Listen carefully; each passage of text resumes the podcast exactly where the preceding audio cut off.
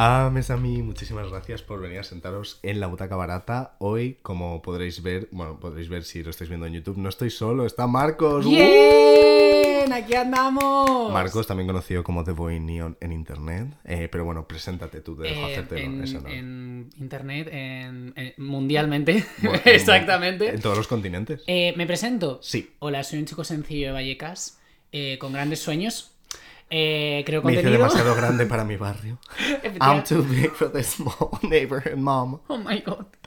Eh, entonces, pues nada, pues creo contenido em, con Javi constantemente eh, sobre Taylor Swift sí. y sobre la vida. En YouTube, en Instagram, en podcast, en todo. Efectivamente, tiene un podcast sobre Taylor Swift, se llama El Podcast de Taylor Swift, o sea, no tiene pérdida, bastante fácil de encontrar aquí en YouTube, en todas las plataformas digitales. Y hemos grabado dos episodios para tu podcast, comentando todo red. Eh, Todo red. Todo red, incluyendo las de The Vault, las originales, grabamos también de Fearless, o En sea... la temporada anterior, es verdad. Después de esto, podéis ir a ver cuatro horas de 400.000 contenido. Nosotros hablando de Taylor Swift, que este señor al final nos pide royalties. Al final va a venir y nos va a decir, hijos de puta, estáis utilizando demasiado mi nombre y mi imagen. Eh, por favor, que me quiera comprar el podcast por 3 millones de euros para no volver a hablar de ella. O eh, que te demande. Bueno, Pero bueno, si nos demanda, a lo mejor la vemos en el juzgado. Eh, Ah, exciting. Bueno, besties, no sé qué. Así que bueno, como podréis ver en el título, hoy vamos a hablar de discos de Taylor Swift y óperas, ¿vale? Óperas que se Mm. parecen a discos de Taylor Swift, porque ya lo iréis viendo, diferentes razonamientos que he tenido yo. Quería traer a Marcos porque aparte de ser eh, un catedrático en Taylor Swift, es. es una persona que nunca ha visto una ópera. sí. ¿Cuál es tu Eh, relación con la ópera, Marcos? Cuéntanos. Mi relación con la ópera se remonta a cuando yo estaba en la escuela. Eh, yo fui a la escuela pública, eh, Sí. ¿vale? Y bueno, pues ahí nos hablaban de, de- de ópera y la verdad es que nunca... ¿Te hablan de ópera? Hombre, hijo, tenía música, ¿sabes? O sea, vengo de un barrio obrero, pero también sabía, hablábamos de música. Yo tenía clase de música, en plan, tocaba la flauta, pero tocaba en plan los niños del coro, no, Pero no me nunca- hablan nunca de ópera. Ah, nunca. Pues en plan, en los libros de texto que usábamos nosotros, que no voy a mencionar ese colegio porque la verdad tengo bastantes traumas dentro de él, eh, pues en nuestra profesora de música nos habló de la ópera y, seguro, y pues, a- pues elementos como el aria y cosas así, ¿no? En mi vida me No, oh ¿qué my? God. Bueno, yo siempre re, me he sentido muy privilegiado. coro, guau. Pero, pero sí, sí, y eso, pero poco más. O sea, nunca he visto una ópera. Eh, bueno, he escuchado algo de ópera porque este señor de aquí me ha hecho una playlist maravillosa. Efectivamente. Para Eh, prepararse para este podcast emocionalmente. Eso es, que luego la podéis, la puedes compartir si quieres, en plan. O no, bueno, ya veré. O no. Ya Vale. veré si me siento generoso. Yo cuando eh, dijiste que ibas a hacer un podcast sobre óperas, dije, realmente me parece una idea maravillosa porque es lo que hablas muchas veces, ¿no? O sea, hay gente que nunca ha visto una ópera ni se ha sentido relacionado, quizás porque tampoco le han enseñado lo que es este mundo. Efectivamente, entonces por eso también te he traído aquí para que seas un representante de toda esta gente que escucha este podcast que nunca ha visto una ópera, que sé que es la mayoría de gente realmente y que lo escuchan pues o porque les caigo bien o porque les mola la idea del teatro musical en general. Ok, pues aquí estamos, representando. Tengo que decir que estoy un poco malillo de la garganta, o sea, no estoy malo, simplemente está muy seca la garganta, entonces habrá varios cortes, momentos en los que haga gallos y sonidos eh, shakirescos con la voz, Oh porque me estoy, que- o sea, porque se me está secando, pero todo bien, ¿eh? No es COVID. Entonces, yo quería hacer este episodio porque sabéis que mi otra pasión aparte de la ópera es evidentemente Taylor Swift. Así es. Y al final Taylor Swift y en general toda la gente que hace música es que es todo comparable con la ópera y es todo comparable con todas las humanidades porque hay tres temas que se han tocado a lo largo de la historia en las artes, que son el amor, la muerte y el poder. Ya está, es que no hay más. Dime otro tema. No se me ocurre Los ninguno. micrófonos. no, no hay ningún tema más. Entonces, em, todo eso y sus variantes al final se han representado de diferentes formas, sea una ópera rusa de tres horas y media o una canción de Taylor Swift, es que es todo lo mismo. Entonces, también quería hacer este episodio para que la gente que seáis Swifties, que sé que es la mayoría de lesbianas que me seguís, pues eh, digáis, hostia, pues si me gusta Lover, a lo mejor me puedo escuchar esta ópera. Yo aquí intentando ser didáctico. Así que, bueno, vamos a adentrarnos ya en el mundo de Taylor Swift, empezando por su primer disco de 2006 que se llama Taylor Swift. Así Cuéntanos, es. Marcos, un poco de contexto sobre este disco, de qué va, en qué punto de su vida está Taylor Swift. Bueno, eh, es muy importante entender eh, que en el debut de Taylor Swift, eh, Taylor Swift era una chica un poco, pues, inexperta, ¿no? En plan, como que no había tenido muchas experiencias. Tenía 16 años. Tenía cuando 16 salió años. ese disco, o sea, eh, venía from a small town. y entonces es una chica que en ese momento está deseando comerse el mundo, claro. Tiene muchísima ambición y en ese momento yo creo que cuando tienes 16 años todo es posible para ti, ¿no? Es como que no, no estás siendo consciente de a dónde te diriges. Sí, absolutamente. Tienes como toda la vida por delante que es igualmente intimidante e igualmente exciting, ¿no? Es como realmente es. cualquier cosa podría pasar, lo cual pues da muchísimo miedo y a la vez como que te reconforta en plan, pues bueno, ya se verá, ¿no? Lo que puede pasar. A Place in This World. Sí, totalmente. La canción A Place in This World es eso. Entonces, te preguntarás, ¿a qué ópera se parece esto? Pues Sí. según yo, eh, porque eh, esto evidentemente no es una ciencia cierta, al contrario de lo que la gente podría pensar, esto de Bueno. comparar di- eh, discos de Taylor Swift con óperas no es una ciencia cierta, pero según yo, esto se parece a la vida breve, breve, breve, La vida forever. breve, la vida breve. Perdona, cinco idiomas que tiene Javi. Es que me lío. La vida breve de Manuel de Falla. ¿Por qué? ¿Por qué te preguntarás? Bueno, lo primero, quería hablar de esta ópera porque creo que os podría gustar mucho. Es muy corta, además, dura como una hora. Está en el YouTube ilegalmente. Yo la he visto. Una Vale. versión del Teatro Real de 1997 muy buena, muy chula. Pues estupendo. Y yo creo que la protagonista, que se llama Salud, está en el mismo punto vital que Taylor Swift en este momento. Se llama Salud. Se llama Salud. Health. Pues me parece, o sea, un nombre muy apropiado. Pero yo creo que cuando con 16 es cuando yo ya estoy hecho una mierda, con 25. Ya, bueno, con 16 ya la espalda iba mal, eh, los patrones del sueño, eh, la salud. Mm. mental, absolutamente todo iba mal. Entonces, pero ella es de un pequeño pueblo de Granada a principios del 20, o sea que a lo mejor estaba un poco mejor. Qué bonito Granada. Mm. Tengo ganas de volver. Yo sí estuve de pequeño. Mm. Un saludo a Granada. Un saludo a todos los granainos y Granada. granainas. Pero bueno, están las dos en el mismo punto de la vida porque Salud eh, tiene, no sé, es una adolescente, creo que no dicen exactamente la edad que tiene, pero tendrá pues entre 16 y 20 como mucho. Y está en un punto de su vida en el que ve como todas las posibilidades que le ofrece el mundo, pero no puede avanzar porque está enamorada. No puede avanzar porque está enamorada y esto mm, es algo que le pasa a Taylor Swift, que en cuanto se enfoca en un chavalín, no hay quien la saque de ahí y no, no puede continuar con su vida hasta que no gestione sus sentimientos emocionales relacionados con eh, un hombre, lo cual es una putada. Ok, sí. O sea, no dejemos que los hombres ocupen tanto espacio en nuestro cerebro, por favor. Desde aquí hago un alegato a favor de esto y en contra de los hombres en general. Yo creía que ibas a decir que era eh, que no podía avanzar porque tenía 16 años, venía de una familia obrera y normalmente cuando es así, hasta que no tienes ciertos recursos económicos, no puedes avanzar en la sociedad ni en el mundo. Que también. Que ¿Verdad? también. Pero, pues, totalmente. Pero también, claro, no puedes avanzar mentalmente porque estás como tan fijada en plan de estoy enamorada, estoy enamorada, estoy enamorada, estoy enamorada. Y además el área que canta Salud, que es mucho lo que se llama Vivan los que ríen, mueran los que lloran, pues igual que Taylor Swift llorando en su guitarra. Pero Taylor Swift no se ha muerto. Pero ¿Todavía? Salud sí, spoiler. Salud Algún día se morirá. Yo no quiero pensar en eso. ¿Tú cómo Yo- crees que va a morir Taylor Swift, Marcos? Es que yo creo que no lo ¿Crees sé que la van a tirar algo en un concierto? No lo sé exactamente, pero yo sé que el día que muera Taylor Swift, yo tendré una semana de luto, Sí, sí. probablemente. Ma- Iba a decir una burrada. Mejor no la digo. Bueno, vale. Yo espero que esto no suceda en muchísimos años Por y que ya tenga en plan toda su discografía de vuelta Grabada, regrabada. y que en plan pueda tener royalties hasta muerta, porque eso es lo que quiere ella. En plan, que le sigan lanzando Los billetes, billetes. a la tumba. En plan, Exacto. fajos y tarjetas de crédito, Mastercard, no sé qué. Seguimos nuestro viaje por el mundo swiftiano Sí. con Sin Miedo. Sin Sin, Miedo. miedo. el segundo disco de Taylor Allison Swift, ¿vale? Entonces, Marcos, eh, cuéntanos un poquito. ¿Qué es Fearless? Tú además te hiciste fan con Fearless, ¿no? Eh, sí, o sea, Fearless no es un disco, Fearless es un modo de vida. o sea, quiero decir, Fearless es absolutamente todo en esta vida. Hmm. Claro, cuando tú entras en Fearless, entras en un instituto. Entonces así, ¿no? En plan, antes sí, vale, tenía 16 tal, pero ya como que entras, pasas por ahí por la vida. Entonces es como...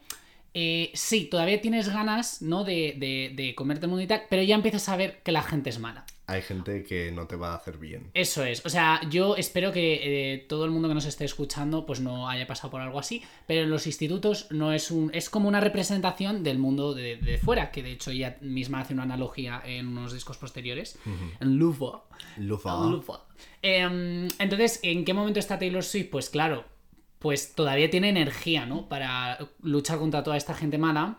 Em, Pero también le da la bajona pero, constantemente. Obviamente, porque claro, ¿cuántas, ¿de cuántas veces no has tenido tú un bajón en el instituto? Pregunto yo. Bueno, o en el mundo en general. En la vida, en la calle, en el metro. En Constantemente. todas partes. Y a mí también, pues obviamente hay unos romances que pues es lo que siempre yo creo que siempre te pueden cortar la tarjeta por donde tú no ves venirlo, ¿sabes? También en este disco hay muchas narrativas de amor a primera vista, ¿no? En plan, es. eh, habla en Love Story de esto, en Fearless, no sé qué. Marcos, ¿tú crees en el amor a primera vista? Es que yo ya soy una persona con mucha experiencia en el amor. Estoy muy jaded Soy, ya. claro, Ya soy, catedrático en el amor también, por si os interesa. Eh, mm, yo creo en el amor a primera vista. Mm, Ojo, cuidado. Eso no significa que sea una buena idea. Pero puede. O sea, ¿sabes lo que te quiero decir? En plan. Sí que creo que puedes sentir una conexión especial a primera vista. Esta idea nos la Conexión habrá. especial que es amor. que es conexión Samantha. Conexión Samantha. Eso es. No, eh, que es amor. Es como que crees que va a haber. O sea, a mí me ha pasado. O sea, quiero decir. Has tenido amor a primera vista. Es que la primera vez que vi a cierta persona. Ok. Que esa- Es Taylor Swift. que no me quiero poner yo muy personal. Pero. Venga, venga, no. pe- pero. Impersonal todo. Claro, a ver, pues por ejemplo. Di que esto es una amiga. Eh, vale, eso es. Con mi, con mi amiga actual, Sí. pues ahora mismo eh, yo cuando la vi por primera vez dije, es que mm, sí. O sea, no te lo sé, y no lo sé explicar del todo bien. No sé si es el imaginario que me ha metido Disney desde pequeño. Eh, y la Swift. Y la Swift.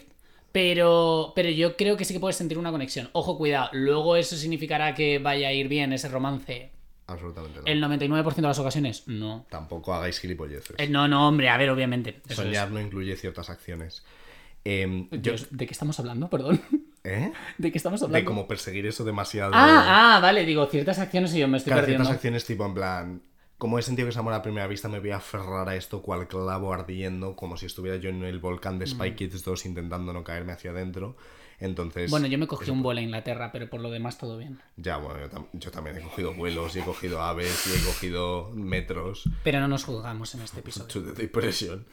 Destino final, ser gil- o sea, la clownery. La ópera que a mí me recuerda a Fearless es Eugene Onegin, de Tchaikovsky, ¿vale? A ver, aquí podría haber tirado un poco por lo obvio, ¿vale? Hay mucha dinámica, Romeo y Julieta, Love Story, no sé qué, que bueno, también te digo, como vea a otra mujer blanca este año diciendo que su disco, su canción está inspirada en Romeo y Julieta, voy a empezar a quemar mobiliario urbano y a cometer actos terroristas en lugares de culto heterosexual. Por favor, move on. Hay más historias de amor. Te Sí. estoy hablando a ti, Casey Musgraves. No está inspirado en Romeo y Julieta tu disco. Eres tú eh, divorciándote. No es Romeo y Julieta. No, No, por que. ¿Eh? Es que no lo es. Es que no lo es. Es como, no me digas que está inspirado en Romeo y Julieta para que suene como más culto. Bueno, y luego Lola Índigo, Dolores Añil, Fatal también. Con Romeo y Julieta. Bueno, Fatal ella. ¿Lola. Índigo tiene un disco de Romeo y Julieta? Una canción. Ah, Que me refiero que podría haber tirado por óperas basadas en Romeo y Julieta, como I Capuletti y Montecchi de Bellini, o Romeo y Juliet de, de Gounod, pero he dicho no, mira, Eugene Onegin. ¿Por qué? Porque la prota Tatiana, que es de mis protas favoritas, es que me encanta ese personaje, se parece mucho al punto de la vida en el que está Taylor Swift en este momento. Ya es un poco más mayor. eh, Tatiana, según Pushkin, eh, tiene 17 años. Pushkin es el escritor de la novela en la que está basada la ópera. Vale, que es una novela en verso, así como muy épica, rusa, como súper famosa. No me la he leído personalmente, no os voy a engañar. yo no sé ruso. Yo tampoco. Vale, Eh, por eso no me la he leído. exacto. Si tan solo existiera gente que traduce cosas. Que traduce. Pero es que no. Deberíamos crear esa profesión. Como todavía no ha pasado, pues no, no tengo forma de leérmela. Entonces, Tatiana está en un punto de su vida en el que está viviendo en un campo en Rusia, ¿vale? Y se enamora a primera vista de nuestro protagonista Eugene Onegin. Entonces, Tatiana es un personaje como muy tímido, como muy que le cuesta mucho relacionarse con él y en general relacionarse con la gente, es muy introspectiva, muy de estar así con su libro, muy como Taylor Swift está ahí en 15 escribiendo sus cancioncitas cuando todo el mundo le está haciendo bullying por ser blanca, supongo, porque no, o sea, tal. Es duro. Tatiana es un poquito, un poquito tontita, las cosas como son, pero es relatable, porque tú también eres tontita, y Taylor Swift es tontita también, y todos somos tontos y todos hacemos gilipolleces por amor, ¿no? Entonces, yo quería comparar la escena de la carta de Eugene Onegin, ¿vale? Que es una escena que dura como 20 minutos, en la que Tatiana le está escribiendo una carta confesándole su amor, explicándole que se ha enamorado muchísimo, y es una escena bellísima que te cagas. ¿Y tú le has escrito alguna vez una carta de amor a alguien? Física, Sí. creo que no. Algún posit sí. ¿Algún posit? Yo dejé a mi primera novia por posit. Fue una malísima Novia. idea. ¿Qué tal eso? Era presión de tener novia en primero de la ESO. Ah, bueno, en primero de la ESO. Entonces yo estaba, era como un poco en plan, no, estaba, no sabía gestionar las emociones en primero de la ESO. Ya, es que en primero Mientras de te la hacían ESO, bullying por maricón. O sea, es, que- como un cúmulo de emociones. ¿Qué puedes hacer en primero de la ESO con tu vida? Intentar no Cagarla. o sea, es que no hay más. Poquito más. No, creo que nunca he escrito una carta como tal, porque no soy una lesbiana.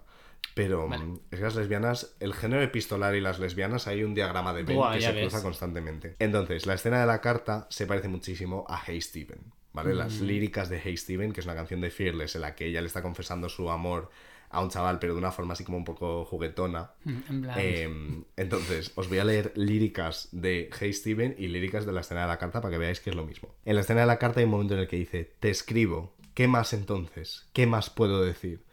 Esto es, all those other girls, well, they're beautiful, But but will they write a song for you. Es como le está diciendo, mira, otras chicas no te van a escribir una carta, Eugene Onegin. Yo, Tatiana en el campo, sí lo voy a hacer. Y Qué Taylor bonito. Swift, ya. No acaba bien para él. Ella, bueno, Bueno, a ver, es que ella acaba casada con un señor al que no quiere del todo porque quiere a Eugene Onegin, pero es que no pueden estar juntos porque él es un poco gilipollas. Que esto también es un poco el resumen de todas las óperas, todos los discos de Taylor Swift, que es Men ain't shit. así es. Men ain't absolute shit. Pero el señor con el que acaba casada tiene dinero. You know it, you know it. De ahí podemos extraer todos una enseñanza. Efect- Casados con hombres con dinero. Así es. Si la no, nos, no os caséis directamente. Por amor, ¿qué es esto? ¿Qué es eso? Pero- Eso no se compra. No, no, no. Entonces, Tatiana se acaba casando con un señor que es de alta clase social. Entonces, cuando se reencuentra con Eugene Onegin años después, él como que le confiesa que la ha querido todo este tiempo y ella, ah, sí. No sabe por qué ahora soy una señora de alta sociedad, no sabe por qué ahora soy Paris Hilton. Oh my God. Y él en plan, no, que siempre te he querido y ella, jo, pues yo en verdad también. Y, pero luego pues se va. Desde aquí un besito a Paris Hilton porque tienes uno de los mejores discos pop del milenio. Así te lo digo. ¿Cuál? ¿Paris? Es ¿No has escuchado el disco de Paris Hilton? Creo que... mm, Es, no. You should, es, Ya. un, es hit Me has hablado muchas veces de él, pero Ya, creo que un día lo analizaremos en algún lado. en, algún, en algún formato, en algún, En algún sitio. formato. En la calle un día con un micro, una performance. Hola. Eh, entonces, más líricas de, de la escena de la carta. No he tenido fuerzas para controlar mi espíritu. Es igual, pase lo que pase. A él le permitiré todo. I can't help it if you look like an angel. Can't help it if I- Es lo mismo. Sí. O sea, te está diciendo en plan, está todo bueno. Quiero no- tu polla gorda. Sí. Eso, sea, pero sí. en ruso. Me has preguntado, pero yo no creo en el amor a primera vista, pero sí creo en la atracción a primera vista. Hmm. Y también, yo sí que es verdad que alguna vez he visto a una persona y he dicho, eso es una cara de la que me podría enamorar. Creía que ibas a decir otra cosa, pero continúa. Ya, ya. No, no, pues no lo iba a decir. Ah, vale, pues muy bien. Pero genial, Y entonces. a Taylor Swift le pasa constantemente, así que no pasa nada. Por eso. Y yo es que he ido a la escuela de la vida de Taylor Swift. O sea, yo he aprendido a relacionarme con personas. Eh, Ahí estudié yo en mi cátedra. Claro, y ahí por eso nos va tan mal. Para. O sea, porque es una persona que realza todo mucho. Así es. Entonces, a veces las emociones no son tan fuertes, a veces las personas no son tan maravillosas y a veces el heartbreak no es tan heartbreakoso, pero nos, nos lo autoinfligimos, ¿no? Entonces, la, el momento en el que está Tatiana y el momento en el que está Taylor Swift es muy parecido. Y además, al final, cuando ya es una señora rica, es Speak Now. Sí. Que por cierto, Speak Now. ¡Uh! Bien hilado, bueno. Transitions. Transition Segways, no sé qué. Oh my god. Bueno, eh, ¿cuál es tu relación con Speak Now? Porque en Speak Now me lo metía por el culo. Absolutamente, Así, ¿verdad? de golpe. Speak En Now. vinilo, en CD, en vinilo. en con- casete. En cassette, en los tres. Sí. Eh, En un USB oh my god. pirateado. Speak Now, eh, ¿de qué va, no? O sea, Speak Now, pues. También, ¿cuál es tu relación con él? O sea, Ah, pues mi relación con Speak Las- Now las es dos. que fue el primer disco que me trajeron los Reyes Magos. De, de Taylor Swift, quiero decir. Guau. Entonces fue un momento mágico. ¿la Eh, versión en morado o en rojo? En rojo. Mm. En rojo. Porque. ¡Uh! ¿Cómo predijo su próximo Easter disco? ¡Uh! Eh, entonces, mi relación con Speak Now es que es un disco absolutamente maravilloso. Y sobre lo que habla, que además creo que es como muy. O sea, como que tiene mucho peso, ¿no? Es sobre escribir tu propia historia. O sea, al final es como. Creo que debes hablar ahora. Y vengo aquí a hablar de mí. Porque a mí el resto me da igual. Aunque ella no lo quería llamar Habla ahora, ella lo quería llamar Enchanted y la, Ya. la discográfica no la dejó. ¿Qué te hubiese, te hubiese gustado que se hubiese llamado Enchanted? A mí no del todo, ¿eh? Yo creo que sí. A ver, Ok. es que ya estoy tan acostumbrado a que se llame Speak Now, a ver el grafismo, a ver Mm. todo, que ya no me lo imagino de otra forma, pero creo que hubiera tenido sentido porque... Es, el sonido del disco un poco. Sí, y es en el momento en el que estaba ella de, hostia, me he hecho súper famosa, estoy medianamente feliz. Los estoy- billetes. Eh, la ducha de billetes. Entonces, ella está en un punto en el que de repente ha descubierto esta nueva fama y le gusta. Yo creo que le gusta. Se nota en este disco que ha dicho, hostia, que me puedo dedicar a capitalizar mis dramas y ganar Grammys por ello Aquí estamos. y estar súper board. Es muy fuerte. Además, yo creo que en este disco está intentando. O sea, este disco además hay que decir que lo escribió ella entero, ella sola, porque la gente no se creía que ella escribía sus canciones. Y dijo porque- que no, me cago en no. Dios. Pues vais a ver. Porque tenga 18 años no quiere decir que no escriba yo mis canciones, porque claro, la gente la cuestionaba pues porque es una mujer y porque era joven y porque las, las líricas eran buenas. Por favor. Claro. Entonces dijo, pues lo voy a escribir yo entero. Y creo que en este disco está reconciliando mucho su parte de cantautora seria con canciones, pues tenemos como Dear John, tal. Y luego su parte más de... mm, Sigo siendo una chica sureña efervescente, un poco mordaz, un poco perspicaz con canciones, pues yo que sé, como Mean, Mean. Innocent, Better Than Revenge. Better Than Revenge. Que Better Than Revenge, a ver qué hace en el recording. Es que ¿Tú yo qué creo crees que- va a hacer? Es la gran incógnita, yo creo, de este, de este re-recording. Yo Mm. creo personalmente que hay dos opciones. O la quita, Ya. Pero es que si la quita la pero gente no. va a seguir escuchando. Eso es. O la quita, o literalmente se aferra a su narrativa antigua, la canta tal cual, que Mm. me parecería muy raro. Pero quizás sea el momento de hablar, oye, pues mira, reconozco un error. Y su publicista la dice, mira, aprovecha esto para, ¿sabes? A lo mejor tiene una nota de voz al principio en plan. ¡Hey! Esto incluye. Exacto. Como en plan. Un poquito trigger warning, ¿sabes? En plan de, trigger warning, chicos, Tipo, esta dramatización incluye lenguaje que no utilizaría hoy en claro, día. puede haber un interludio. Mitad de la canción es como. Hola. Oh, Bueno, os preguntaréis hi. cómo llegué hasta aquí. I'm Taylor, and my life is kinda crazy. Entonces, como digo, está intentando reconciliar estas dos eh, facetas de sí misma. Y Marcos, a lo mejor te preguntas, ¿en qué ópera se está intentando también reconciliar dos facetas, una parte muy seria y una parte así mucho más juguetona? Así es, Javi, ¿en cuál? En Ariadne of Naxos. ¡Uh! De Strauss. Un Increíble ópera. Bueno, ¿te has escuchado un Aria, el Großmächtige Prinzessin? Porque te lo he mandado. Esa es. ¿Te ha molado? Esa me ha encantado. Además ha venido y me ha dicho, me ha gustado la de la rubia esa, que es Natalie Dessay. Es como que además, como que yo no entendía nada, claro, porque ruso, no. Es Eh, alemán. alemán tampoco. El otro. Pero alemán es como un poquito ruso, en realidad, en la- fonéticamente. Me suena mm, a veces. Tiene ahí su cosa germánica del Sí. norte. Eso es. Eh, me suena como que está muy decidida en lo que está cantando. Eso es lo que me expresaba. Sí, ese aria, eh, Großmächtige Prinzessin, que lo canta la Que es un personaje que adoro, em, está intentando como animar a Ariadne. Porque, a ver, os pongo un, co- un poco en contexto de esta ópera. Es una ópera que tiene dos partes. Tiene una especie de prólogo y luego la ópera en sí.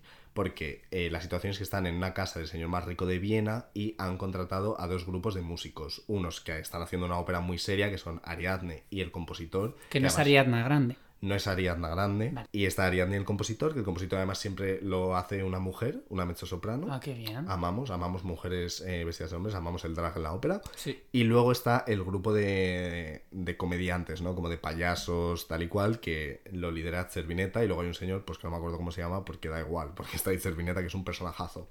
Entonces, han contratado a los dos, pero ha habido un problema de timing y de repente no tienen tiempo para los dos, pero como ya les han contratado a los dos, dicen, pues actuáis los dos a la vez. Entonces, la Ariadne llega y empieza a cantar como sus arias y sus súper tristes, súper melancólicas, la historia de mm, el mito de Ariadne dejada ahí en la isla por Teseo, no sé qué, tal y cual. Y llega a Cervineta así, en plan, intentando animarla, en plan, tía, todo está bien. Vale. Bueno, es que es divertidísimo. No lo he contado bien, pero es muy divertido. Pero es muy relatable, es como cuando te coinciden dos reuniones en el trabajo de Zoom y es como intentar hacer dos cosas al mismo tiempo. Absolutamente. O cuando juntas a tu grupo de amigos y es Oh, en plan... malísima decisión, no hagáis eso. A mí me parece bien tener las amistades un poco compartimentalizadas. Como tener una persona con la que puedas hablar de ciertos temas y otra con la que puedas hablar de otros. Que también está bien, pues que coincidan en algún contexto tal y cual. Pero creo que cuando inmiscúas a personas de diferentes ámbitos con las que haces diferentes cosas, no suele salir del todo bien. Esa es mi experiencia personal. Y ¿Es tu así, a- experiencia? a- sí, en general Sí. Yo me preguntaba si es así eh, lo que ocurre en Ariadne. A ver, no llegan realmente a una reconciliación del todo en ningún momento, simplemente como que eh, cada una hace su movida y Ariadne está un poco hasta el coño porque ella es como una cantante de ópera como muy seria, como muy que se lo toma y muy tal, no sé qué, y la otra está ahí en plan dando saltitos, también depende de la producción, hacen cosas como muy raras con Cervineta, pero bueno. Vale. Entonces, Cervineta es la parte mordaz de Taylor Swift, Cervineta es Better Than Revenge, Cervineta es Mean, bueno. Cervineta es Superman. Esa canción, underrated total, a mí me encanta. Yo la creía que no la escuchaba hacía cinco años, por- probablemente. Wow, yo la escucho esta mañana. ¿Mm? Es que me encanta. Yo esta mañana también, claro, en la playlist. Es verdad, es que me ha puesto la playlist. En plan, ¿de qué va esto? Que no me acuerdo. A mí me encanta. Sí, está bien, está bien. Es un, poco, es un poco la letra, no me gusta mucho, pero, pero es, es un hit. Ya. Y luego la parte seria de Taylor Swift es Ariadne. Es la que escribe Dear John, es la que escribe Back to December, es la parte melancólica. Ok, Entonces yo creo que si os gusta Speak Now, os gustaría Ariadne of Naxos. yo también lo creo. Venga, luego seguimos con eh, un disco del que ya hemos creado tres horas de contenido, pero y que a- tendremos que volver a grabar. Y que, bueno, es que ha habido, hubo un problema técnico con el último episodio que grabamos, entonces hay que hacer un re-recording. Un re-recording del re-recording. entonces es bastante fuerte ya. Eso es. Que es rojo, ¿vale? No se ve... ¿Puedes moverte un momento, Marcos? A ver si se ve ahí. Ole, Ahí está. tengo ahí el libro del photoshoot de Red. Red es mi disco favorito de Taylor Swift. El mío también. Es, el mo- es que es el momentazo en el que se cimienta como no voy a salir de vuestras vidas nunca, hijos de puta. Sí, Me es vais como a llevar un- siempre con vosotros. Un huevo pélvico de estos que. O sea, en plan, un huevo de estos que. Como los de Gwyneth Paltrow que se mete por el coño. Eso es para fortalecer. ¿Que eso no te lo quitas? Red es un huevo pélvico. Red es un huevo pélvico. Red es un ejercicio Porque de además lo notas constantemente, ¿sabes? Quiero decir, es como Es algo que está dentro de ti. Por y mucho que... te lo quites, Eso es, puedes quitar el huevo del coño, pero, Pero vas a no recordar el coño del sentimiento. huevo. Taylor Swift eh, en este disco es en el que nos deja clarísimo que todo su estado emocional depende del casito que le hagan los hombres. Que nos lo recomendamos. Y además, como que. mm, no sabemos si lo exacerba todo demasiado, en plan como decir, hija. Sí que es cierto que este disco es como muy... eh, como que lo multiplica todo por mil, ¿sabes? Absolutamente. Sí, porque Speak Now era una versión como muy idealizada de todos estos sentimientos. Un por lo cuento de hadas, total. Muy, sí, muy fairy tale. En cambio, Red ya es. eh, Soy hola, adulta. Estoy en el rock bottom. Exacto. eh, voy a escribir con las piedras que hay a mi alrededor. Voy a tallar en la pared. eh, all too well. Y así lo hizo. Y así lo hizo. Eh, como Goya pintando las pinturas negras en la quinta del sordo en las paredes, Exacto. pues ella así en el rock bottom tal y cual, que se compró un pozo para hacer esto. Entonces, esta idea de estar completamente controlada por tus sentimientos emocionales hacia un hombre es exactamente igual que nuestra amiga Adriana Lecouvreur de Chilea. ¡Qué guay! Cuéntame más sobre ella. Os cuento. Ariana Lecouvreur, el personaje, es una actriz dentro de la ópera, ¿vale? Y de hecho la vemos en varios momentos como preparándose para una función. Hay un momento en el que la cantante que hace a Adriana tiene que recitar. El caso es que Adriana es una artista muy exitosa, o sea, es una actriz súper reconocida, todo el mundo sabe que es buena actriz, igual que Taylor Swift, todo el mundo sabía que era una buena cantante, el tour de Speak Now fue una cosa enorme tal y cual, pero eso no quita que absolutamente todos sus sentimientos de autovalía se generen si un hombre le hace casito. Yo, de hecho, la primera vez que vi a Adriana de Cooper, estaba pensando en plan, pero si el tío este tampoco es para tanto, en plan, ¿por qué se está literalmente volviendo loca porque no le haga un poco de caso? Luego viene la, la princesa de Bouillon, no sé qué. O sea, su narrativa entera da vueltas alrededor de en qué, es- eh, en qué punto está su relación con el señor este. Lo cual es bastante preocupante. Pero también me ha pasado. A mí también. ¿A ti te ha pasado alguna vez que porque hayas tenido un heartbreak, en plan, todo en tu vida se pone un poquito en pausa? Sí. Yo además eh, recuerdo uno eh, en la época de la universidad Mm. que mm, iba como, ¿sabes? En plan como Sad Beautiful Tragic. Iba en plan como en una especie de bucle, mm, así como que me daba igual que me diesen una toba por la calle. En plan, te quiero decir, no, o sea, no hubiese cambiado nada de mi vida. Y como que todo lo veía, como que no, no, no veía la luz al final del túnel, no te voy a mentir. El túnel de la M30. El túnel de la M30, o sea, no... Iba ahí en el bus y en plan, no, no se acaba este túnel. Exacto, es como no siento nada absolutamente ahora mismo. No quiere decir esto que no tengas que tener un luto y tener un momento de gestionar tus emociones. Puede durar 30 segundos el luto también, si Podría quieres. durar una pero cancioncita. hay- tiene que tener. Tiene que durar el tiempo que dure Cut You Off de Little Mix. Little Mix. Little Mix. Little Mix. He, it's Cheat from Little Mix. Entonces tú te escuchas esa canción y ya, move Y ya estaría, pues ya sí. sales a la calle, te Hay gente que, que no se merece ni, ni, ni, eso. Little Mix. Eso es. Ya. También quería decir de esta que el área de, de Adriana de Couvreur, Io son l'umile ancella del genio creator. Es un área que ella canta al principio en el que está hablando de que ella es simplemente un, un vessel, una, mm, como un medio para la palabra, que los creadores son otros y ella es como simplemente que está aquí para ser un artista, para contar historias. Es un Igual- micrófono. Igual que Taylor Swift. Adriana Lecouvreur es este. Lucubre está aquí con Aquí nosotros. Está, está su espíritu aquí, eh, cantada por la Monserrat Caballé, por ejemplo. Mire la Freni. Mira la Freni la cantaba muy bien. Ah. Quería decirlo para ver tu cara. A- A, a- ver qué decías. A mí me gustaría que la cantase, no sé por qué me ha venido a la mente, eh, la de las divinas de Patito Feo. Ojalá cantase ópera. ¿Por qué? Pues no sé, la veo como muy...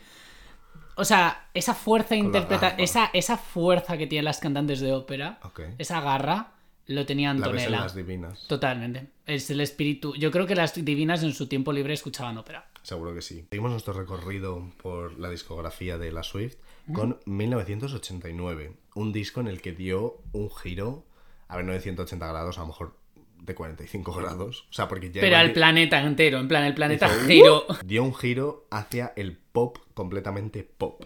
Hmm. Cuéntanos, Marcos, un poco en qué estado mental crees que estaba tú Taylor Swift. ¿Cómo se percibe a Taylor Swift en esta era? ¿Quién es? Porque fue también un cambio de imagen bastante fuerte. Sí. Se cortó el pelo. Se cortó el pelo. Me puse I'm so crazy, I just did that. Soy como súper random, o sea, aleatoria. Tal cual. Oh my God. ¿Has visto ese vídeo de Aitana? Hay varias cosas de este disco que me gustan mucho y que Mm. son interesantes en lo que, en, en lo que estabas comentando, que es, lo primero, ella ya está hasta el coño de todo lo que ha pasado, entonces ella se muda a la gran ciudad, esto es lo más relevante en la vida de Taylor Swift en, en esta era, pero es Se que además, claro, se va a Nueva York, pero es que lo más interesante que me parece de todo este disco, donde es un recorrido por todas las aventuras que le pasan en Nueva York y también, pues también, obviamente siempre está el tema de los desamores y tal, Mm. pero es un disco divertido. O sea, es un disco. mm, no sé si me explico, en plan, como que suena a. suena de Nueva York. ¿Vale? Sí, suena sleek, suena un poco a los 80, un poco. Un poco. Ligeramente, porque el concepto de 1989 y que son un sintetizador no está muy bien en cogido. plan dijo, Jack Antonoff escucha música de los 80, o sea que ya está. Lo más interesante que se diferencia del resto de discos es que ella empieza este viaje sola con una maleta, bueno, con una o con varias, eh, O con un avión privado. o con un avión privado, O sea. eh, llegando a Nueva York y termina el viaje sola. O sea, en plan, en Red, por ejemplo, a lo mejor puede empezar. No, es que ni empieza No, sola. Y termina está. Begin Again porque conoce a otra persona. Sí. Pero es que aquí en Welcome to New York, ella llega sola y tal, y con sus millones, y al, se va. y- O sea, perdón, no se va. Se queda. se queda y no hay ningún hombre en el final de la canción. Entonces, esto es lo más interesante. ¿Y quién era ella? Pues a ver, es verdad que lo estábamos comentando antes de grabar el disco, que aquí es la Taylor Swift más inalcanzable, junto, bueno, luego a lo mejor un poco con Reputation, pero no por nada, si- sino aquí como que se endiosó. Ujú. ¿Sabes? Era como, eh, era perfecta, todo, es- todo estaba mega calculadísimo al milímetro. Amigas todas supermodelos, Eso es. multimillonaria. Mm, eh, de, em, actúa en desfiles de moda, de Victoria's Secret. No me puedo sentir identificada contigo y con tu imagen. A lo mejor me puedo sentir identificado con tus letras, ¿no? Porque Taylor Swift, ante todo, es una songwriter. No creo que sea unlikable, pero creo que su era más unlikable como persona. Como persona, pero, Pero la era eso- es espectacular. sí. Absolutamente, pero creo que es porque es un poco inalcanzable. Y hablando de gente unlikable, tenemos a Manon de Massenet. ¿Vale? Manon es una ópera que me gusta muchísimo, pero la verdad es que el personaje principal no es muy likable. O sea, porque Vale. toma algunas decisiones que la hacen ser, mm, pues bueno, digamos, choices. She made some choices. Pero aquí quiero decir que tú también lo piensas, entiendo, em, que porque un personaje principal, que esto es una cosa que yo he escuchado mucho también muchas veces, no sea likable, no es que la, o sea, no es, no es que la obra o el No. este sea tal. Es como no, to- No todo el mundo te puede gustar en la vida. Absolutamente, y también está bien ver a un personaje principal flawed y que, o sea, que tenga fallos y que no sea simplemente un héroe que hace todo bien y que es todo heroico y que es admirable y, y alcanzable, no, no. Es un antihéroe. Sí, es un Manon es bastante antihéroe para mí porque no o sea, es una chavala que, a ver, llega justo a la nueva ciudad porque su. Llega a la ciudad porque su familia la está mandando a un convento y hace como una parada antes de llegar al convento, no sé qué. Literalmente, eh, el área que canta es Je suis, eh, je suis encore tout étourdi, no sé qué. Es Welcome to New York. Vale. Porque llega en plan de. Ay, todavía estoy un poco. Eturdi, eturdi- Como atur- aturdida. Aturdida, sí, eso se dice en castellano. Estoy un poco aturdida, pero bueno, la gran ciudad, que de nuevos estímulos, no sé qué. Welcome to New York. Pero de repente Manon conoce a un chaval, eh, y se van. Que es Harry Styles. ese es, es- oyen en el coche este sin frenos Ajá. y se van. ¿Qué pasa? Eh, están. Y ahí acaba el primer acto. En el segundo acto ya están viviendo en un apartamento en París. Vale. Entonces, eh, están ahí enamoradísimos, no sé qué. Pero llega la familia, se enteran sus familias de dónde están. Y a Manon, así resu- en resumidas cuentas, la amenazan con: si te quedas con él, te vas a quedar sin dinero. Te vas a quedar sin dinero porque nos vamos a desheredar, nuestras familias van a pasar no sé qué. Y ella dice: Entonces toma una decisión que le hace bastante unlikable, que es que prefiere la estabilidad económica y la, la fama y la fortuna al amor. Que a mí no me parece una decisión incorrecta. A mí desde luego O sea, tampoco. o para sea. nada. Pero tú lo estás viendo en la ópera y es como, oh, el amor. Pero y una pregunta, ¿en qué ciudad hace la paradita? Qué paradita. En plan, eh, me- En me ha dicho que la antes primera, de ir a... creo que es en Amiens, en plan, en una ciudad pequeña ¿Dónde está eso? en Francia. Ah, en Francia. Claro, claro. Bueno, luego pasan muchas más cosas la ópera, como os podréis imaginar. De hecho, es una ópera bastante larga, tiene cinco actos, no sé qué. Bueno, no es muy larga de duración, pero es muy larga de... está pasan dividida en muchas cosas. actos Ah, y pasan vale. muchísimas cosas. Mm, Lo cual está guay porque es como que pasan muchas cosas, entonces como que constantemente hay dinámica. estímulos. Sí, no es como que pase una cosa y la estén regocijando durante 40 minutos como si fuera una ópera de Handel, ¿no? Que Handel, un beso para él, pero era un poco pesado. Vale. Bueno, sus libretistas. Bueno, pero él también con los, las repeticiones, las áreas de capo y sus coños en vinagre. Entonces, em, Manon, también como Taylor Swift, empieza y acaba el viaje sola, porque ella está viajando tal y cual y acaba sola porque acaba muerta. Las cosas como son. Como Em, todos. Como todas. Pero es que además es una muerte como muy poco justificada. Porque ¿Cómo muere? Spoiler alert. Es como de. si la vais a ver, spoiler. como pero... de amor o de desamor. O sea, Pero en plan, ¿se le para el corazón? Esta- o sea, en ningún momento de la, de la obra demuestra ningún tipo de enfermedad, ningún tipo de declive ni nada, pero como que de repente en el último acto es como, ¡ay, me muero! Me muero. Vale. Entonces es un poco dramas. De hecho, Manon, igual que Taylor Swift en 1989, no es una persona que tenga como muchos dramas a su alrededor, entonces se los busca. Es que, ya. Porque no Porque si no, la vida es estar- aburrida. Sí, es que no puede estar sin drama. Está ahí buscándolo, lo cual es muy relatable porque también porque también nos pasa. Sí, yo tuve esa etapa. Luego yo ya, eh, yo ya evito el conflicto. Sí. Yo ya estoy en otra época. Yo ya estoy, bueno, ahora hablaremos de ella más tarde. Yo ya estoy en mi folklore. ¿Estás en folklore? Totalmente. En plan, dejadme en paz todos. Yo estoy en. Speak Now, yo creo. Speak now. Yo estoy... Bueno, no, no sé. Sí, no, yo estaría No, estoy en poco folklore. 1989. Estoy como Mano, soy un poco igual de unlikable. Por muy unlikable que seas, puedes Eso tener es, amistades. Efectivamente. Siempre va a haber gente igual de mala que tú. y también quiero, como apunte final, Manon 1989. Tanto Manon como Taylor Swift en 1989, su declive, o sea, los momentos malos que tiene son otra vez por hombres, pero también porque es muy ambiciosa. Esta es su era ambiciosa, es su era de me voy a comer el mundo, voy a hacerlo todo, no sé qué, y eso a veces eh, la Pasa avaricia factura. rompe el saco. Claro, pasa factura y Pasa te factura, te el. IBI, el IRPF, Todo. no lo puede pagar porque no tiene dinero la pobre. Pobrecilla. Entonces, Manon le pasa lo mismo, que es como demasiado ambiciosa, quiere ser demasiado famosa, no sé qué, van a un casino, les acusan de haber... Claro, claro, es que en el cuarto acto les acusan de haber... em, framed, en plan, como hecho trampas en un casino, Ah, vale, entonces les detienen. Bueno, Madre mía, pero menudo dramón. Es que pasa mucho Ah, esta me, te- Manon. esta me apetece mucho verla, ¿eh? Esta, pues yo te la pongo, hay una versión con Lisette Oropesa que la Ah, pues estupendo. Vale, yo te la pongo. Increíble, increíble, Manon. Ya sé que no tiene nada que ver, pero cada vez que dices Manu me, me acuerdo de Manel Navarro. Continuamos a el mayor gap entre dos discos de Taylor Swift, que fueron tres años. Wow, increíble. Adele is shaking. Es que, pero esto yo recuerdo que fue como un momentazo, en plan, que Taylor Swift todos los años sacaba un disco cada dos años, en Sí. octubre, noviembre, era como un plan. claro. Y de repente, en 2016 no hubo disco y todos en plan, Y todos en plan, ¿qué está ocurriendo? no va a volver a sacar música. Ha ¿qué está muerto. pasando? She Uh. fucking died. Oh my fucking god, she fucking dead. Entonces llegamos a Reputation, que tardó un año más porque se tuvo que resarcir de sus cenizas Así es. y planear toda la estrategia de marketing de vuelta. Que yo también hubiese tardado un año en planear Hombre, todo eso. hombre, la verdad. más. O sea, es un. Estaba muy ocupada además, estando enamorada en Londres, así en la casa pidiendo Deliveroo todos los días. Qué, ma- qué Pero maravilla. no creo que salía de casa. Eh, Estaba yo- de cuarentena antes de esto, ella lo predijo. Bueno, efectivamente, Javi. Eh, de hecho, eh, Reputation es que para mí, yo ya lo digo desde aquí, ya hablaremos de ello en la, en, en la en el episodio, o sea, en la temporada de reputación, en mi Cuando, podcast. en 2036. En 2045, exacto. Eh, ¿Qué ocurre? Que Reputation es una era que estaba muy bien pensada, pero el disco. Hay dos partes, es como muy dual este álbum. Tiene una parte Dual de. Lipa. Dual Lipa, exacto. Eh, es como que tiene una primera parte donde está hasta el coño de todo el mundo, en plan de os vais a ir todos a tomar por culo, sois unos desgraciados hijos de puta, ¿sabes? Eh, ¿Qué ocurre? Que de repente cuando llegas a la mitad del disco, es que el disco se diluye completamente, en plan, como que de repente es como, ay no, ya no estoy cabreada, estoy súper enamorada, voy por Londres, voy viendo borracha. Y con su amante, ¿no? Entonces es como, eso es lo que a mí no me termina mucho de convencer de este disco, en plan, como hay buenas canciones de ambas partes, pero no entiendo como que empieces súper mega cabreada Bueno, se lo puedo entender, ¿no? Pero en plan, como que yo esperaba todo eso, todo el disco. Mm. Pero aquí, una primera parte súper mega cabreada y luego todo va hacia el amor, hacia, ay, bueno, el amor lo supera todo. En plan, ¿sabes lo que te quiero decir? Va que en esa dirección. Total. Yo es que creo que ella, eh, por todo lo- todos los dramas que tuvo en 2016 con Kanye, eh, todo el eh, linchamiento público que tuvo, Sí. necesitaba resarcirse de alguna forma y como que escribió unas canciones, Y seguir siendo rica.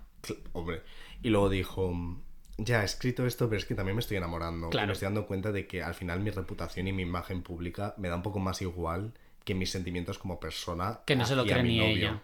Ya, creo que es muy compatible. O sea, es muy compatible la idea de me voy a poner una coraza, me voy a poner una coraza, una coraza, una coraza, que nadie entre. Y luego, en plan, que te la deshaga un poquito a, poquito. Que te la atraviesen. Sí. Cual feria medieval. Así, frum, desde el caballo. Pero también con cada caricia se deshace la coraza. Así es. Hostia, que eso podría ser una canción de Sofía Elar. Perdón por ser songwriter sin quererlo. A ver, Perdón por ser talentoso. somos po- polifacéticos Sí. y polidios. ¿Cómo es eso lo de poli- Politeístas. Politeístas. Pol- Polidiósicos. El polígrafo. El polígrafo. Polinesia. La, policía. Entonces, esta dualidad y esta idea de ponerte una coraza hasta que se te va deshaciendo poquito a poco es lo que vemos en Carmen. Ah, qué nuestra buena. querida Carmen. De Carmen, te mandan más eso es, cositas. eso es. Y aparte, Carmen es como súper icónica, ¿sabes? sí, sí, Quiero o sea, decir, hasta Todos sabemos quién es Carmen. un mínimo de Carmen sí que sí. Efectivamente. Entonces, Carmen empieza la ópera como muy fan fatal, muy de vengo aquí a destrozarle la vida a los hombres, Vale. les uso como juguetes, I never trust a narcissist but they love me. O sea, literalmente I did something bad. Y la habanera y en particularmente la seguidilla, el Prêt Grand Part de Sevilla, es exactamente el mismo contenido. Guau. En plan, ella como intentando seducir a un hombre, pero a la vez haciéndose la... No, pero yo nunca me pillo porque solo los uso para follar y los uso para seguir con mi vida y me aprovecho de ellos, no sé qué. Pero luego va avanzando la cosa. ¿Y, ¿Y qué en- ocurre? En Reputation llega Delicate, llega el Que track es la mejor canción del disco, probablemente. Tú tienes una teoría sobre esta canción, ¿no? Sí. Que la desvelaremos a lo mejor en mi temporada, pero Venga, la voy, a pre- la voy a adelantar aquí. Voy a hacer un sneak peek, sin explicar nada más. Un easter egg. Esta canción va sobre tener sexo anal. Entonces, a Carmen le pasa un poquito esto en la escena del segundo acto en la que están en la taberna de Lilas Pastia, eh, cuando está con Don José y ella está intentando como seducirle en plan, quédate, follame, no sé qué, tu mari o sea, tu mujer, no... ¿Qué pasa? Es que ha dicho Don José y me he acordado de eh, los villancicos cuando cantan Don José en plan eh, María y José. Ah, Hay un villancico que ahora mismo no sé cuándo, pero dice na na na na Don José y mm, bueno, perdón, primera perdón, noticia perdón, de, de perdón. esta obra musical. Es que a lo mejor es San José, pero en mi Es que cabeza es Don José. sí. Entonces, cuando están en la taberna y, o sea, Don José es un soldado, ¿vale? Está en el, en el cuerpo militar. No sé muy bien cómo funciona el cuerpo militar, pero bueno. Caso es que suena una sirena y como que le están llamando a... A lo mejor es policía. No sé, algo de eso. ¿Cómo funciona el cuerpo policial? Mal. Mal. Eh, el único cuerpo no válido es el Cuerpo Nacional de Seguridad. Todo el resto de cuerpos, todos los cuerpos son válidos. Eso es. Cuando suena la sirena y él se tiene que ir, ella empieza a demostrar un poquito su debilidad.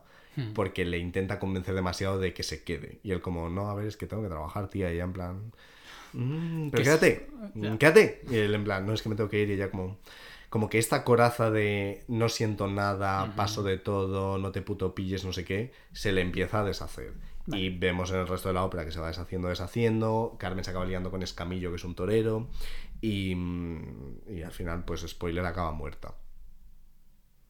Es fuerte. También quería decir que Reputation, em, y esto es una cosa que yo en cuanto lo escuché dije, wow, es el primer disco en el que Taylor Swift hizo música para follar. Sí, Y dije, así es.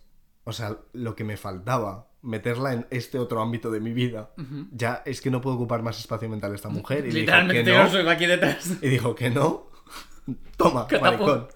Y quiero decir em, que Carmen también tiene música para follar. Ya, me lo has ¿Quiere- puesto antes, es verdad. Sí, no hemos follado antes, ¿eh? No, Así, así. Oh my god. Pero sí que es verdad que Carmen tiene melodías muy sexys. ¿Quiere decir esto que haya follado yo con Carmen? Pues no. Pero. Lo harás. Would I do it? Pero lo harás. Would I do it? Pero además yo cantándolo. Con la pandereta, en plan.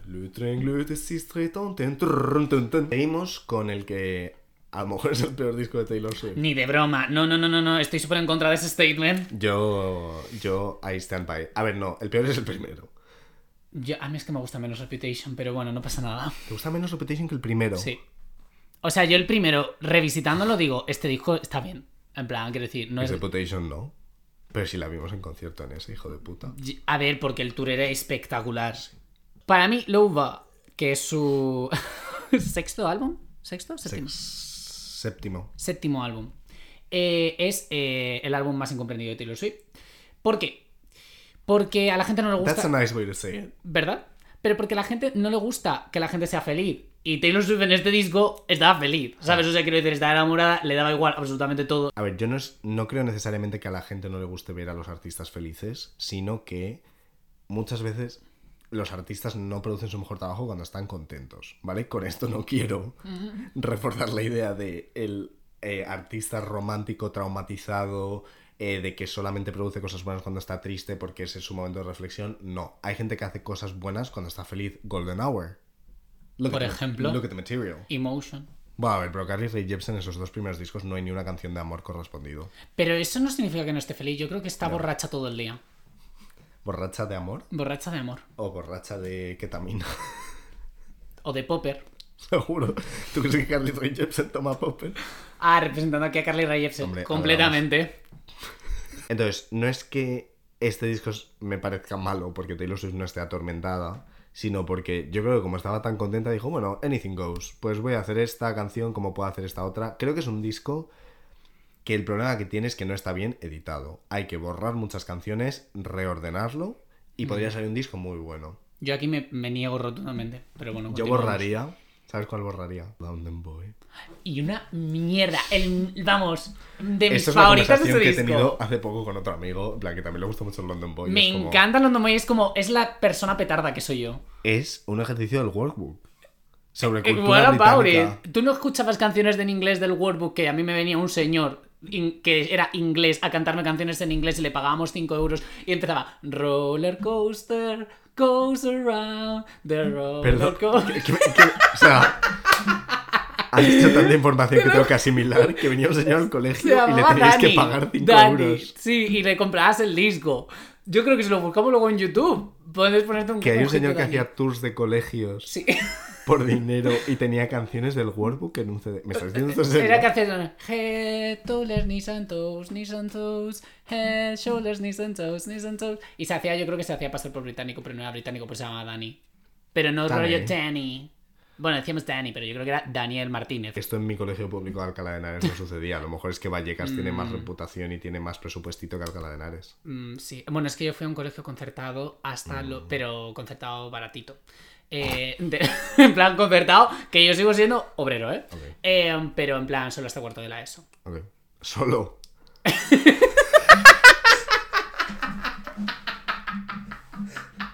Solo 13 años de mi vida.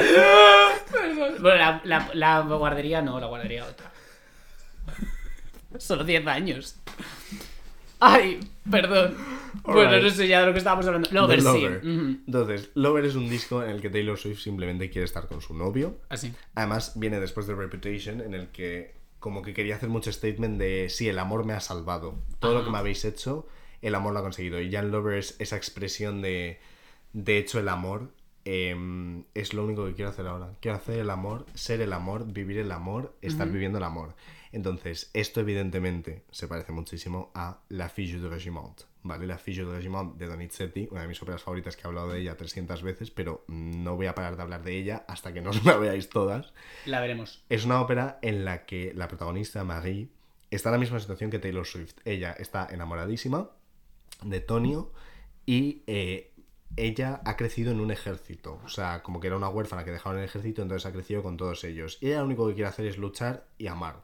O sea, no quiere más dramas en su vida. Todos los dramas le vienen a consecuencia de que no le dejen estar enamorada. Que estabas pensando en Alaska. Solo comedias Yo también. entretenidas. Yo ta- lo he dicho y he dicho, hostia. Pero fachas no. Fechas no. Fachas no, no vamos a hablar de fachas en este, en este podcast. Eso es. Entonces Maggie en esta ópera está sufriendo además de muchísimo machismo todo el rato, en plan...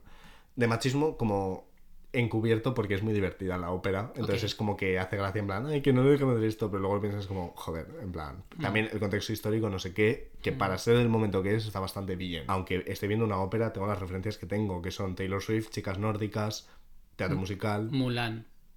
Rouge.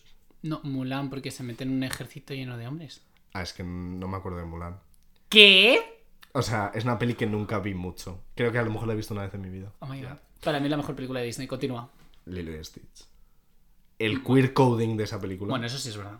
eso Lilo y. Stitch mm, nos dio derechos. Lilo y Stitch, eh, la L de, Lil- de LGTB es de Lilo. o sea, esto es así. Entonces, yo cuando estaba viendo la ficha de Digimon, como os digo, dije, es que esta chavala podría cantar The Man ahora mismo. Pues. Es que además, si- literalmente si fuera un hombre, es que no habría historia. no, efectivamente no habría plot. Es que simplemente, en plan, estaría ahí tranquilamente viviendo su vida, eh, tirándose a mujeres, supongo, en el caso de que fuera un hombre heterosexual, y siguiendo con su vida y ya está. Pero mm, Marie literalmente es Taylor Swift en Lover. Y además tiene como sus momentos de, mm, de inseguridad, sobre todo cuando se la llevan del ejército con su tía rica, o no sé, mm, creo que es su tía, no sé, sí, en plan, como que intentan decir que es descendencia suya, pero al final no, bueno, un lío. Que es un poco como la debilidad que demuestra Taylor Swift en Cornelia Street de joder, aunque estamos muy enamorados, me da miedo que esto no vaya a ir bien. Seguimos con mi otro disco favorito de Taylor Swift, Ajá. que es Folklore. ¿Qué decir? ¿Qué decir? She's an icon, she's a legend, She's and the she is the moment. moment. Eh, totalmente. Come on now. A ver, es que Folklore eh, llegó a nuestras vidas de una forma inesperada. Fue casi como si te El dejases de a un antes. bebé en la puerta. Mejor que un bebé. Mejor que un bebé. Porque un bebé hay que cuidarlo y se caga y, Y este te cuida. Y este, este te hace Se una preocupa por tu salud mental, todo. Todo. Em, de hecho, Folklore es como de los discos más diferentes de Taylor Swift. En el sentido de que, a ver, obviamente va sobre ella, pero se lo, se lo oculta un poco mejor. Sí, lo sabe ocultar. Es un... Es un triángulo amoroso. Es un triángulo amoroso, Mira, es, una, es un pueblo ficticio, es como que no, que eres ¿Qué es tu vida? ¿Qué es tu vida, Taylor Swift? Ya, Ya está. está. no hay No más. pasa nada. Ya estaba tan tranquila, en plan, mira, me voy a ir eh, a la Sierra del Gredos, me voy a meter ahí en una cabaña y voy a hacer lo que más me gusta del mundo, que es la música. y, su vida y escribir, y es como. ¿Sabes? Es como ese momento que todo el mundo deseamos alcanzar en algún momento. De decir, es que me la pela todo. Me voy a ir a los lagos, mi a donde los poetas fueron a morir. Y me Eso voy a es. morir yo también, si hace falta. A ver, a mí el arco narrativo más grande que hay en folclore me parece que es un disco sobre resolver conflictos. Es un disco en el que... Como hace un escritor, que es ella. ¿Cómo? Los escritores resolvemos conflictos constan- constantemente. Y ahí Taylor Escritores, Swift. Regina. Regina, comprad mis libros. Regina muerta, Así ¿no? un poquito. Regina está desaparecida. Ok. Nobody physically saw her for a year. Casi todas las historias son sobre gente gestionando mal el conflicto. O sea, hay un problema de, pues yo que sé, en Illicit Affairs tienes a alguien poniendo los cuernos y no sabiendo gestionarlo. En August tienes a alguien que se ha enamorado demasiado pero no lo han hablado bien, entonces no saben en qué punto están. Entonces, esta idea de no resolver conflictos bien, ¿dónde la tenemos en el mundo operístico? La tenemos, evidentemente, en Norma.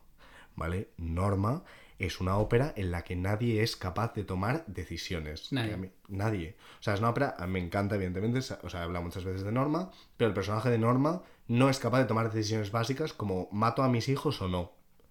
¿Qué hago?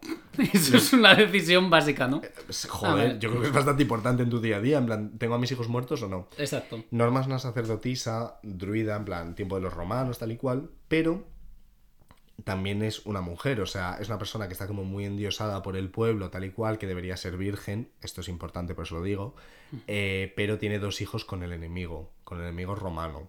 Ostras. Entonces ahí hay una- Ostras, ahí hay- fuerte. ahí hay lío. Por eso casi mata a sus hijos, porque es como, tengo que borrar las pruebas de que he tenido sexo y además con el enemigo. Oye, perdona, pero es que menudo pedazo de plot. Ya. Increíble. Eh, o sea, pero Norma también, a mí me parece un personaje bastante unlikable, como que siempre que se habla de Norma es como es un personaje súper fuerte, una mujer fuerte, que es como, habría que definir qué es una mujer fuerte, porque porque una mujer haga algo no quiere decir que sea fuerte, ni que haga falta que todos los personajes femeninos sean fuertes, ni estas movidas, ¿no? Eh, Gracias.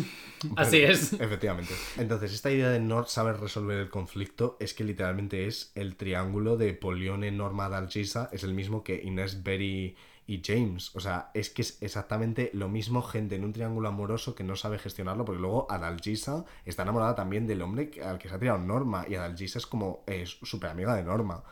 Es bastante fuerte. Sí, es un poco heavy. Tanto folclore como normas son eh, un- una historia de un tumulto amoroso en el bosque, en el que nadie toma decisiones. Vale. Así como resumen. También quiero decir que si te gusta Epiphany, de folclore te va a gustar el Casta Diva.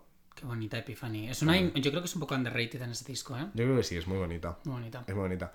Y es una canción muy estratosférica. Y Casta Diva a mí me parece, en plan, de las canciones más espirituales.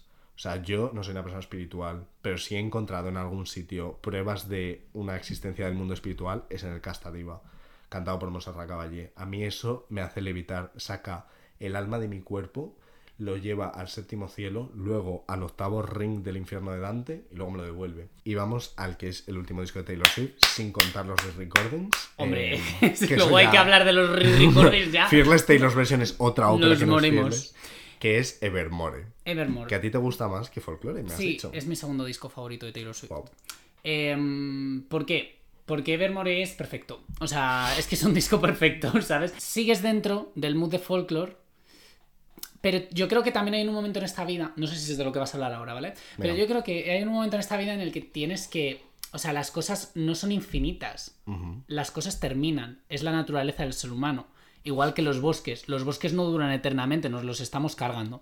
Y Taylor Swift en algún momento tenía que salir del bosque y continuar al siguiente episodio, a la incertidumbre, lanzarse ante el azar de la vida. Y esto es Evermore, y se refleja en absolutamente todas las canciones del mundo. ¿Ese speech te lo habías preparado? te lo juro que no, es que te lo juro que soy, es que, que soy actor, soy actor, es que de verdad. No, pero esto lo pienso seriamente. Sí.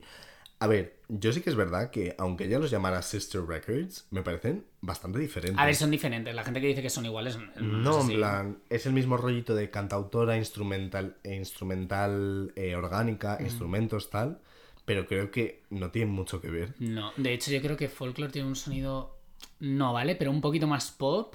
Un poquito. Y Evermore es como más tranquila. ya full guitarrita, Guitarra, piano, y la me meto una raya por las noches o algo así, ¿sabes? En plan como cantante indie, super alternativa. Nada dice Evermore como meterse una raya por la noche. ¿What? ¿Entiendes lo que te quiero decir? Es como más No. de cantante delgadito. ¿What?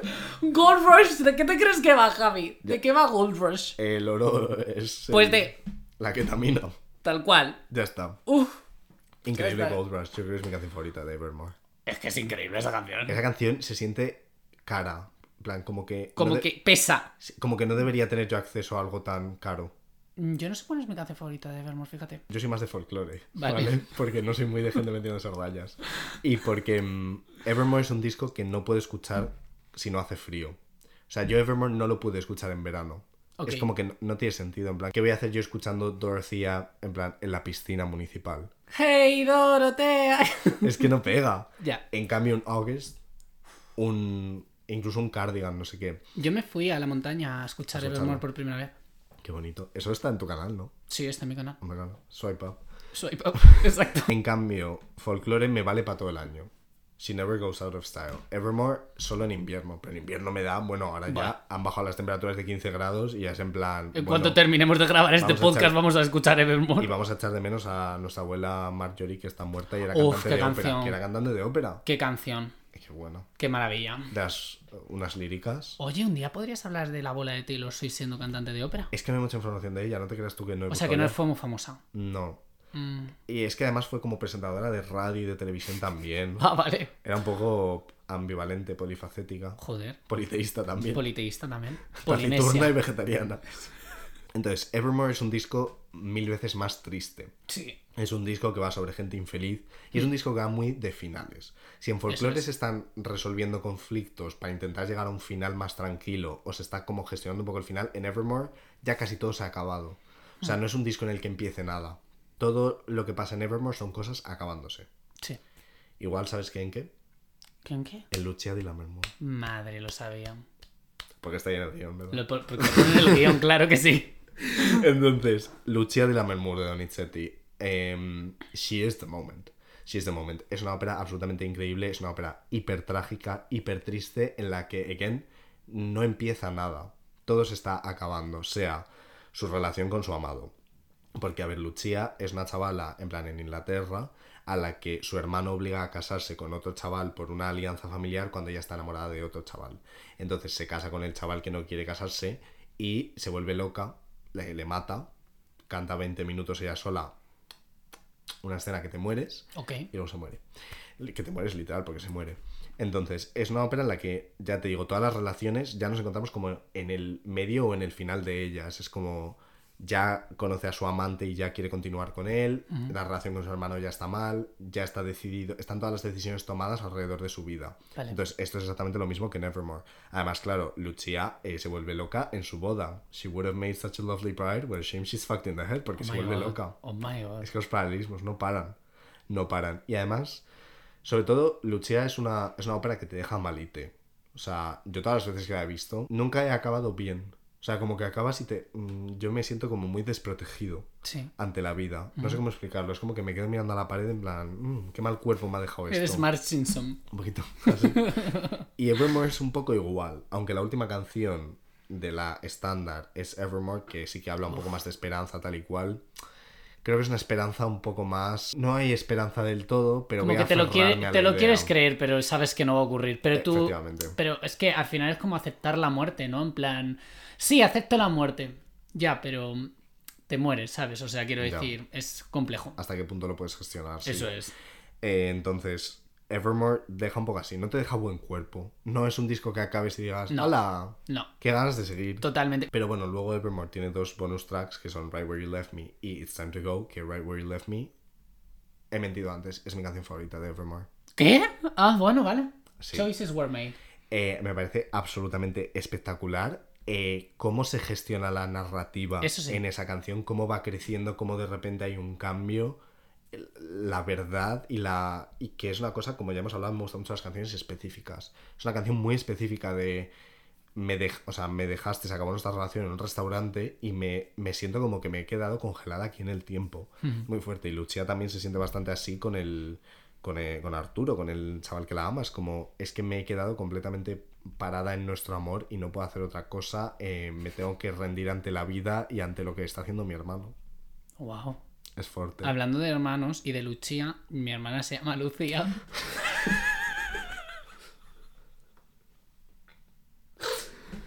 Yo creo que ese es un buen sitio para acabar. Yo no sé si, si- si os habrá gustado mi presencia en este programa, pero yo me lo he pasado estupendamente bien. Joder, espero que sí. Y he aprendido un montón. Sí, a ver, Y me han, me han dado eso, ganas de, de- de ver entera esa ópera de la tía que quería matar a los niños. Norma. Norma. ¿Norma es la que más ganas tienes de ver ahora? Hombre, es que eh, me he quedado. Y Manon también se supone que soy virgen, pero es que me quedo embarazada del enemigo Y tengo dos hijos. y claro, me los tengo que deshacer de ellos. Es que menudo pedazo de plot. Ya. Eso sale ahora en una novela comercial y te digo yo que es bestseller. Está basada en una obra de teatro. Ah, fíjate. Todas las óperas por lo general están basadas en algo. O sea, sobre todo te ha molado Manon y Norma, ¿no? Eso es. O sea, te gustan las mujeres dramáticas. Es que yo soy una persona muy dramática. Mm. No te voy a mentir. Espero que os haya gustado, espero que haya sido una buena introducción a estas óperas, eh, que son óperas la mayoría de las que ya he hablado antes, pero porque me parecen buenas óperas para empezar y quiero como dejar muy claro en plan que está bien para empezar porque es algo que yo no sabía cuando me introduje en el mundo de la ópera, entonces me hubiera gustado que existiera algo así, alguien comparando óperas con Taylor Swift, que son mis referencias, ¿no? Así es. Entonces espero que haya tenido sentido mi razonamiento mental de por qué me parece que se parecen estas cosas. Y nada, muchísimas gracias a Marcos por venir, me lo pasa súper bien. O sea, yo también, en plan, yo vengo aquí cuando quieras, yo me lo he pasado genial. Jo, qué y, y hemos aprendido un montón todos. Pues nada, todas a escuchar el podcast de Taylor Swift, tanto los episodios en los que estoy yo, eso Así es lo más importante, pero también el resto, que están muy chulos. Sí. En También, YouTube, si queréis escuchar alguno más está bien, En ¿eh? plataformas digitales, tienes un coffee, la gente te puede apoyar, Tengo seguirle en Ko-fi, tengo Instagram, YouTube. arroba de Boy Arroba de Boy Neon me encontráis en todos en todas sitios. partes. Así que bueno, eso es todo por hoy. Espero que os haya gustado y nos vemos en el próximo episodio. Que, mm, que no puedo decir de qué será, pero. Pero se vienen cositas. Se vienen cositas. Se vienen cositas. Así que nada, hasta entonces, recordad beber agüita y ver mucho teatro musical. Adeu. Adeu.